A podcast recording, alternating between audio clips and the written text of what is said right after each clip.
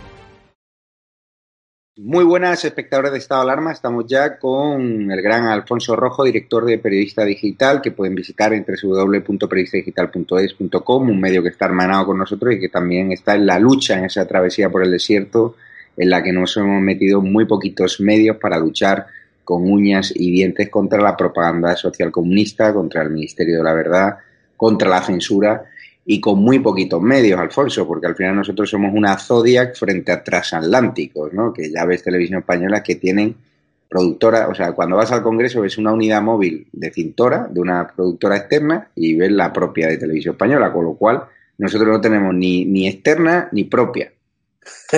bueno, pero es muy importante, eh, Javier, eh, transmitir a la gente que nos sigue, que nos escucha, que nos ve o que pincha en periodista digital, una idea, que ellos son parte de esta historia, es decir, que no somos nosotros los que damos la batalla, la tenemos que dar con ellos, mm, junto con ellos, y que si y en esta batalla que damos, y hay mucha gente que tiene interés en esto, es muy importante que la gente se implique. Ya hemos dicho que una fórmula es, pues bueno, entren en Patreon, entren en estas fórmulas, eh, hagan pequeñas donaciones y otra mucho más simple, directa, cotidiana y que para nosotros, por ejemplo, como periodista digital es fundamental, es que entren en periodista digital y utilicen su WhatsApp para enviar noticias de unos a otros, un poco salvando la distancia, y eso que yo no soy muy, muy evangélico, lo que contaba Marcos en su Evangelio es cuando Cristo les dice a los, Cristo no Jesús, les dice a los apóstoles que se marchen de dos en dos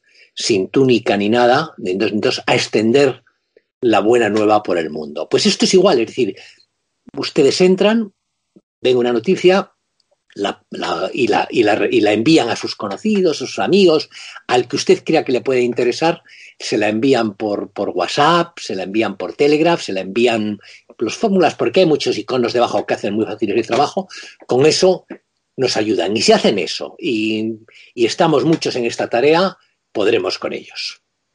Por cierto, eh, hay muchos bulos ¿no? en, Cataluña. Ya sabes que Moncloa y, Zarzuela han pactado que el rey emérito no vuelva, no quieren que ande por aquí, aunque él insiste en que quiere volver por Navidad. Y desde Cataluña están lanzando desde el independentismo unos bulos de que el rey sí está en un hospital en Arabia Saudí, contagiado por coronavirus, lo están criminalizando ya. Un tipo que no está ni siquiera investigado y que está sano hasta donde sabemos. Bueno, a mí me parece un despropósito total toda esta historia. Es decir, que el, rey de España, el que ha sido rey de España, mm, haya tenido que, escapar al extranjero o que le hayan forzado a dejar el país y que ahora se le pongan mil trabas para volver a lo que es su país. Es un hombre de 83 años, con una enorme labor al, al servicio de España. Y no me valen para nada los argumentos de los que dicen es que se le está investigando. Mire, se está investigando a Neurona y los a Neurona que es una forma de lavar dinero que tienen que han tenido los de Podemos, se está investigando. Se está investigando a Pablo Iglesias por el teléfono de Dina Buset por mirar las guarrerías y guardarse el teléfono y la, la tarjeta, no sé cómo se llama, para ver guarrerías y fotos cochinas a escondidas y tener elementos de presión sobre sus subalternos. Se ha investigado a Monedero por traer dinero en maletines de Venezuela. Se ha investigado a toda esta gente y nunca pasa nada. Y ahora tienes que al rey le está investigando. Mira, me da igual. A mí me parece que la postura de, de Palacio, la postura de Casa Real, es blanda como corresponde y la del gobierno impresentable. Y dicho esto, ha corrido con mucha insistencia ese rumor. Es decir, la han lanzado los independentistas. Creo que empezó el diario Ara, que no, está ni figura entre mis lecturas ni favoritas ni no, favoritas, creo que no lo he leído nunca. Y se han hecho, eco de eso, pues los de siempre, los zarrapastrosos, los um, todos estos. Por lo visto, bueno, yo he escuchado directamente a Carlos Herrera desmentir la noticia, decir que él habla en ocasiones con el rey emérito, el antiguo rey, y que no es verdad. Y entonces, pero ya mm, estos están haciendo ya el canto funerario, ya lo han colocado en un hospital, pues agonizando. Sobre estos temas, que son bulos de verdad, que son noticias fake de verdad, que tienen un, una, finalidad mmm, evidente de erosionar nuestra vida democrática, pues estos mmm, apóstoles de, de Neutrola, de maldita no sé qué y de, y de Facebook, ahí no hacen nada. Entonces es llamativo, a mí me llama la atención. Tú sabes que YouTube te cierra porque le da la gana, simplemente con que, porque no coincides con las tesis dominantes y con estos no te preocupes, a estos ni les cerrarán, ni les quitarán un, un, un, clic, ni les quitarán absolutamente nada. En cualquier caso, espero, confío en que el rey esté con unas castañuelas y que vuelva a España, que esta es su casa. Hombre, que... Claro, pero eh, ¿por qué hay tanto miedo a que vuelva el rey? Yo no lo sé. Yo, yo creo que esto es parte también de la cortina de humo. Toda esta historia del rey de España, del antiguo rey, que cierto que muchas de las informaciones son verdad y las cosas que se dijo y que hay elementos, ha habido tarjetas de crédito y dinero y, y, y si no comisiones, por lo menos regalos difíciles de explicar, sirven y están sirviendo a un gobierno infame como el que tenemos para tapar sus vergüenzas. Es decir, si lo analizas en profundidad, todo eso es muchísimo menos grave que el pacto constante con los proletarras de Bildu. Es eso mucho menos grave que forzar la legalidad para intentar sacar de, de, la cárcel cuanto antes a los golpistas catalanes. Y esto, todas estas historias del rey a las que se suben encantados tertulianos, periodistas de derechas y de izquierdas, de medio pensionistas, a favor y en contra, pues le sirven a, a Sánchez, a, Iván Redondo y a toda esta gente pues, para tapar sus enormes vergüenzas, para tapar que siguen mintiendo sobre el número de muertos, para tapar que han ocultado 40.000 cadáveres, para tapar que la gestión es penosa, para tapar que han hecho unos presupuestos que son de la señorita Pepis y nos llevan a la ruina más completa.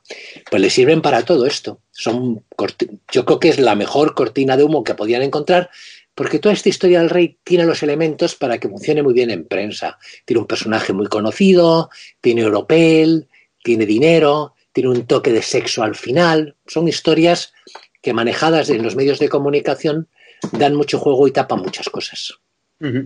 Eh, me has comentado que parece ser que quieren hacer fichas también, ¿no? Quieren fichar a la gente. Bueno, es una cosa que, que, yo aquí clamo en el desierto, porque no sé si recuerdas cuando todo el mundo estaba en el principio de la, etapa inicial del confinamiento, en el primer confinamiento, en la pandemia, todo en los medios de comunicación, y a mí me parecía estúpido, me parecía ovejuno, me parecía ovino, me parecía eh, de rebaño, pues todo el mundo estaba alabando pues aquellos los chistes en los balcones, el que salía la guitarra, el que fabricaba unas empanadillas y se las pasaba al vecino, lo que servía para ocultar el tremendo drama en el que se estaba produciendo en España. En el momento en que los medios de comunicación de todo color estaban con los ojos clavados en las empanadillas, en las canciones de balcón, en las gracias de, de cada día, estaban muriendo como chinches decenas de miles de españoles de cierta edad, toda una generación, toda una generación que ha hecho muchísimo por sacar España adelante. Pues en ese camino constante de control de la sociedad, de ingeniería social, creo que el plan ahora, el que ya han diseñado, eh, yo lo leí lo primero en un eh, informe de la agencia EFE. El plan ahora es fichar, ¿cómo suena? Fichar, mm, dos puntos. Tomar los datos personales, identificar a aquel que no se quiera poner la vacuna.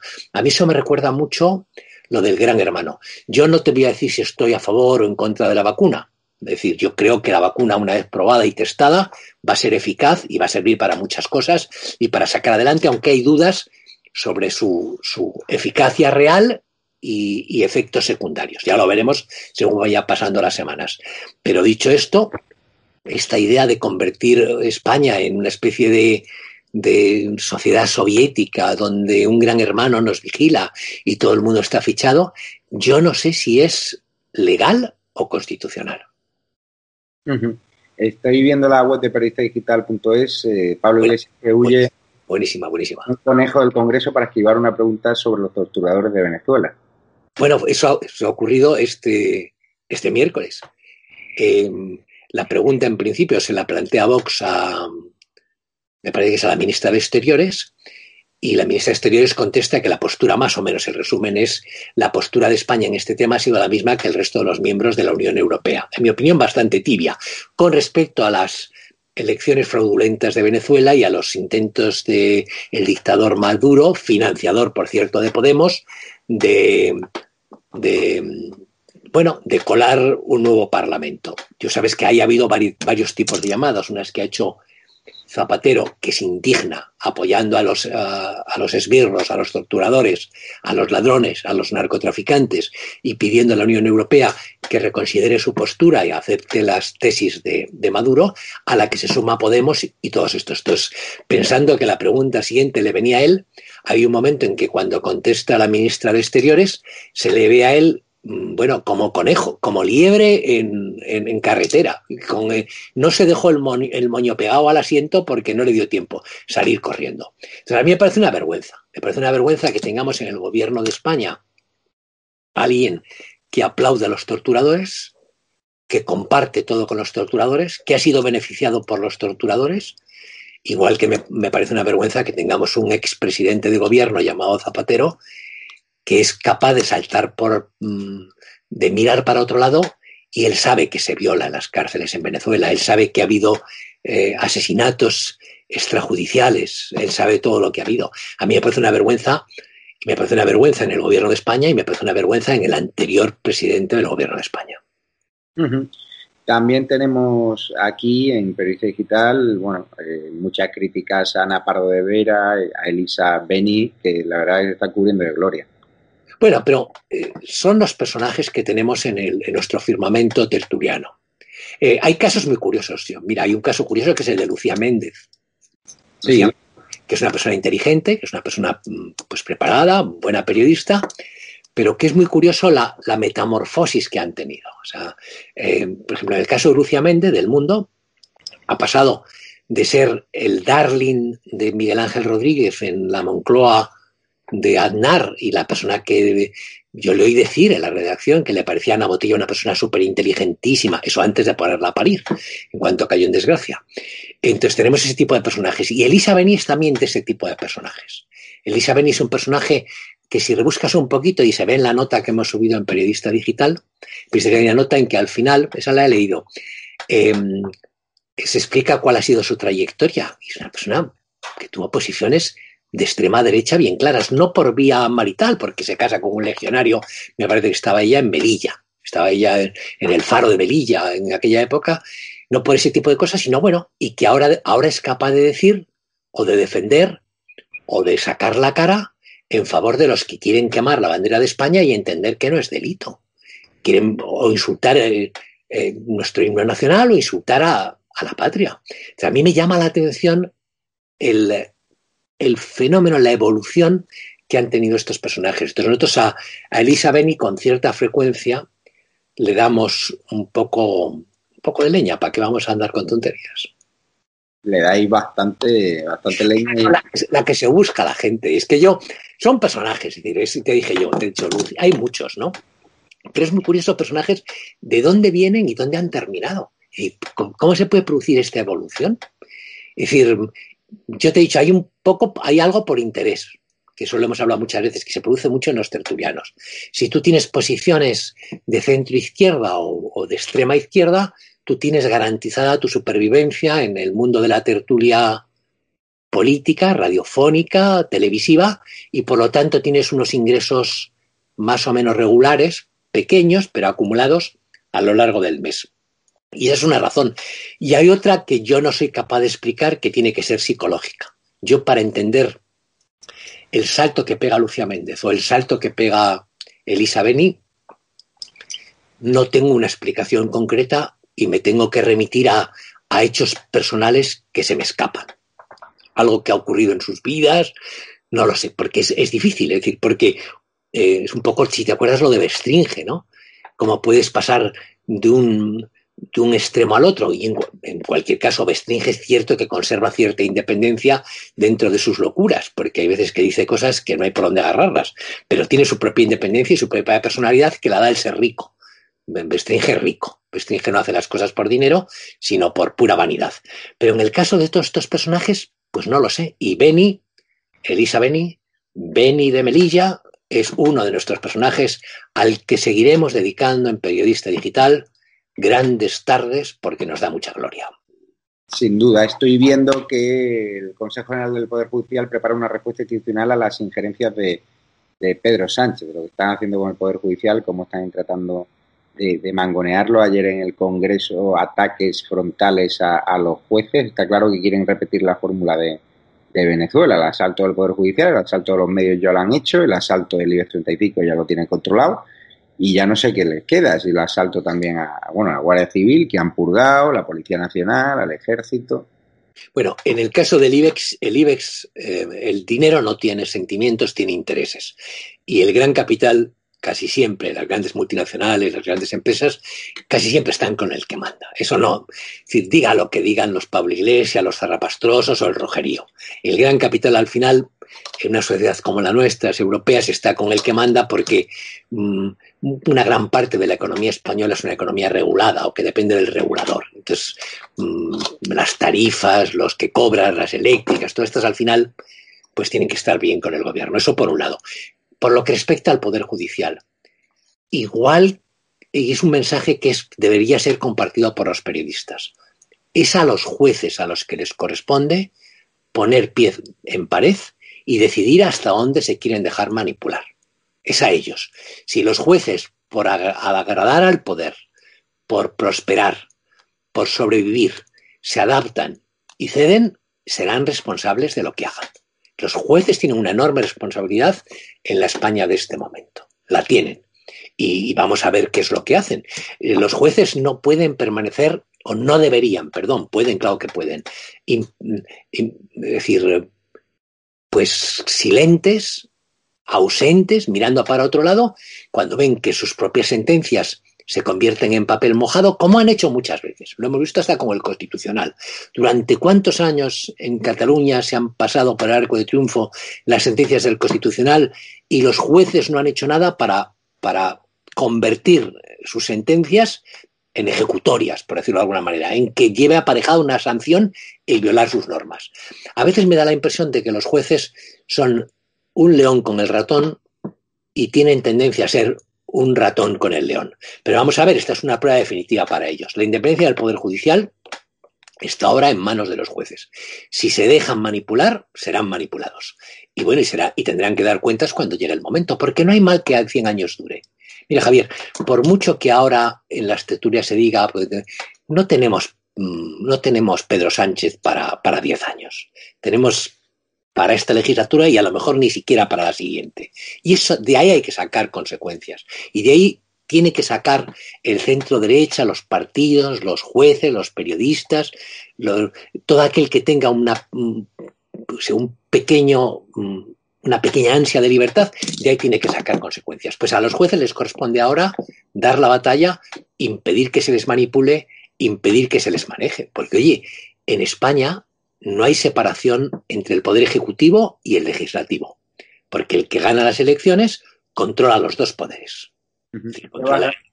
Pero sí la ha habido hasta ahora con el poder judicial. Entonces es fundamental que se mantenga.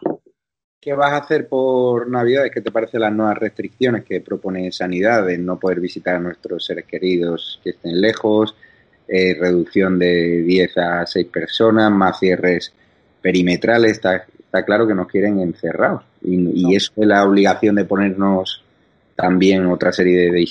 no, lo, no lo voy a comentar aquí porque ya sabes que YouTube, eh, todo el tema relacionado con determinadas palabras en el ámbito médico nos cierra el canal.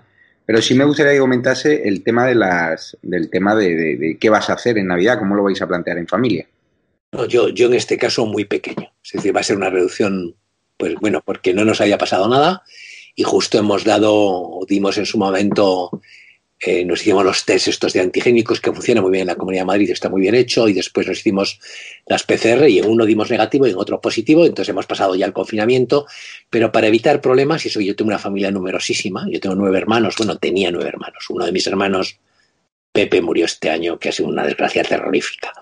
Pero bueno, somos una familia enormemente numerosa, pero yo creo que este año no nos vamos a, a reunir. Y respecto a las restricciones, no es que qué van a hacer, te lo digo ya, van a aplicar o van a intentar, para no asumir el coste, que las comunidades apliquen restricciones muy estrictas en todos los sitios, en toda España.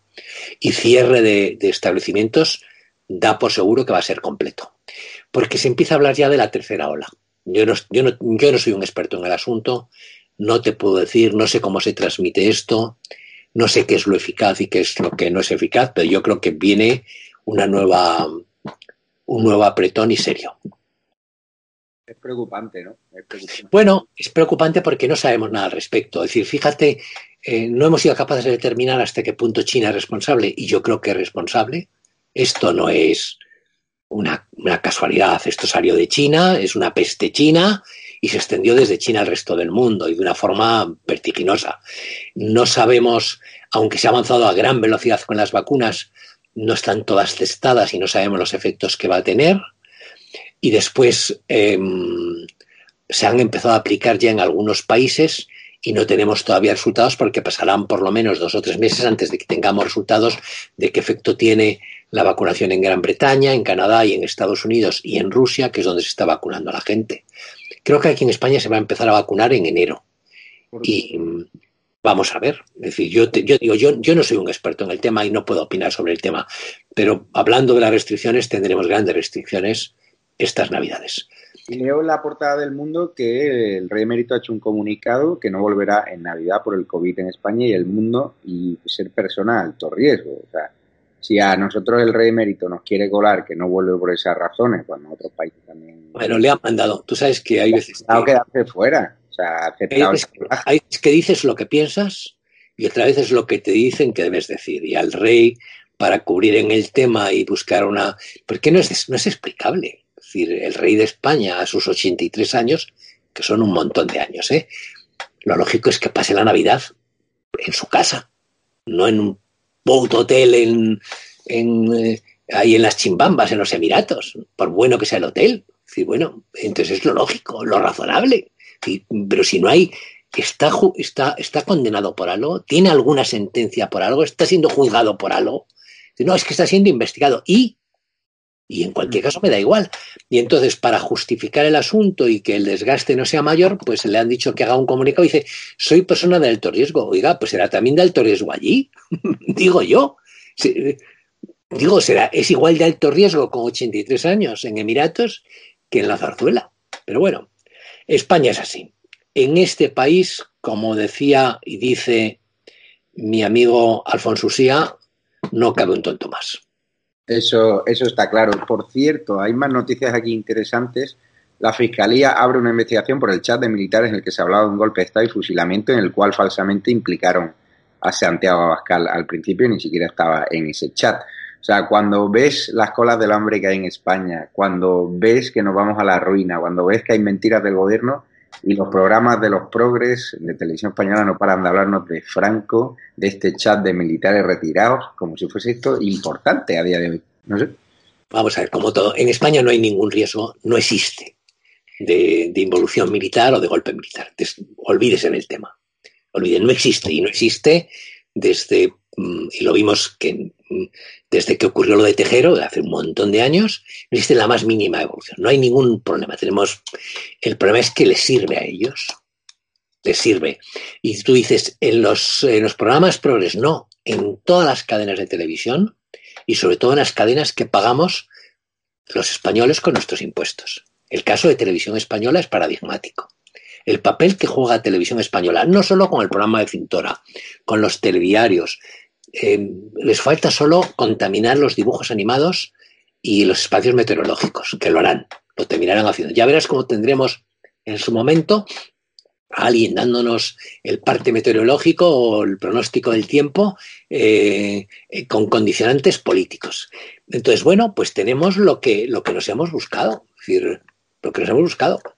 Ahora, eso es lo que hace más importante tu papel, el mío, el de estado de alarma, el de periodista digital y el de que nos ven. Y repito, es muy sencillo. Entren en una noticia de periodista digital, buscan en los iconos y manden la noticia a sus amigos, a sus conocidos, por, por WhatsApp, por Telegram o como sea. Y con eso contribuyen ustedes a la batalla. Así es, Alfonso Rojo. Muchísimas gracias por vuestro esfuerzo, por vuestra valentía, por estas sinergias con Estado de Alarma, por apoyarnos. Que se me había olvidado que se me había olvidado y que no puedo. Mm, mira, no es muy popular porque hay mucha gente y supongo que habrá gente muy piadosa, muy católica, muy creyente entre los que nos siguen. Pero este Papa es para darle lo suyo. No sé si te has fijado o mm. has, prestado, hace unos días nosotros publicamos con detalle cómo era el, el Belén, el nacimiento, que el sábado pasado montaron en el Vaticano. Y solo se me ocurre una frase es decir, ni Ada Colau monta algo parecido. Y está bien que este Papa no haya querido venir a España en todo su, papado, porque le caemos mal los españoles, este Papa argentino. Está bien que este Papa mande de repente esos mensajes confusos que no sabe si apoya a los independentistas o a quién apoya. Está bien, lo que, está bien que este Papa en el tema de Venezuela se ponga de perfil y no quiera mojarse de verdad contra los malvados. Pero hombre, que, el nacimiento, el Belén, exige cierto respeto y en el Vaticano, solo te cuento dos detalles. Han colocado un astronauta que entre tú y yo manda cojones y han colocado un musulmán. Y yo estaba pensando, dije yo, pero si esto representa algo que supuestamente ocurre en, el año cero de nuestra era. Entonces, em, ¿qué coño pinta el musulmán? Si la, huida de, de, Mahoma a la Meca no ocurre hasta el año, hasta el siglo VII. Pues nada, han colocado un musulmán. ¿Por qué han colocado un musulmán en, y un astronauta? El astronauta porque a alguien se le ha ido un verano y el musulmán por ser políticamente correcto. Y después cuando te fijas en la figura de la Virgen, es como si la hubieran metido en una cárcel. Yo, bueno, la oveja, una de las ovejas, porque a mí me pareció que era una oveja, y ya te digo, ni Ada Colau había hecho una cosa parecida, ni aquellos que salieron en plan magas con compromiso en Valencia hubieran hecho algo parecido. Entonces, hombre, está bien, eh, Santo Padre, pero por favor, un poco de respeto. Pues así es, Alfonso Rojo, yo comparto la opinión. A mí el Papa argentino no me gusta nada y nada, ¿quién vamos? Malísimo para España. Que se pregunte la gente, los creyentes y no creyentes, ¿por qué no ha venido a España? ¿Por qué no ha hecho un solo viaje a España? ¿Y por qué recibe.?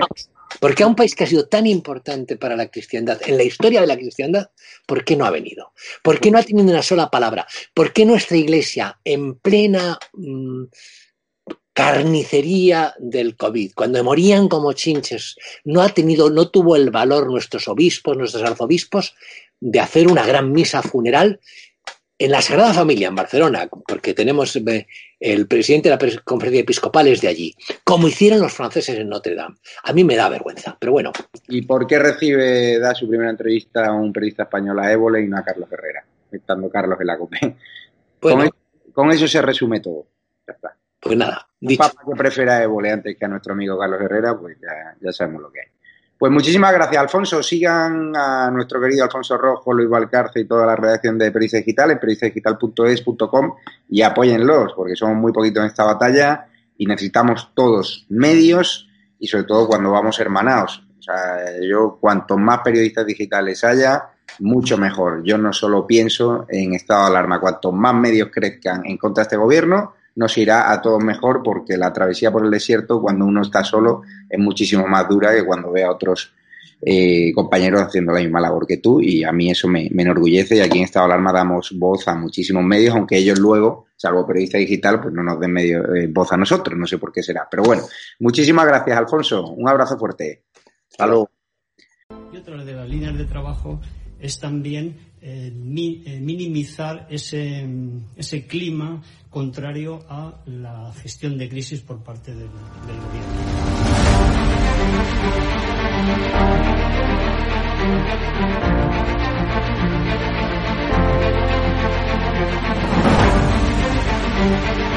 Van a garantizar, como digo, de inmediato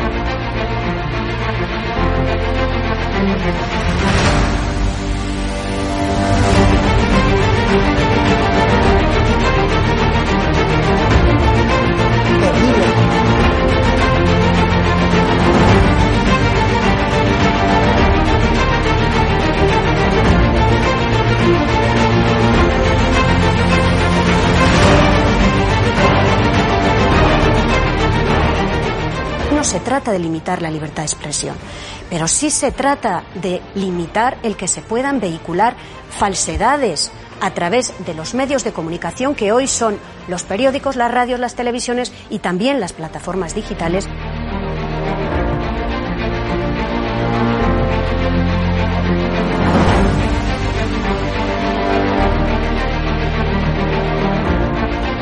Cuando los comunistas han tenido éxito? En momentos de excepcionalidad, en momentos de crisis.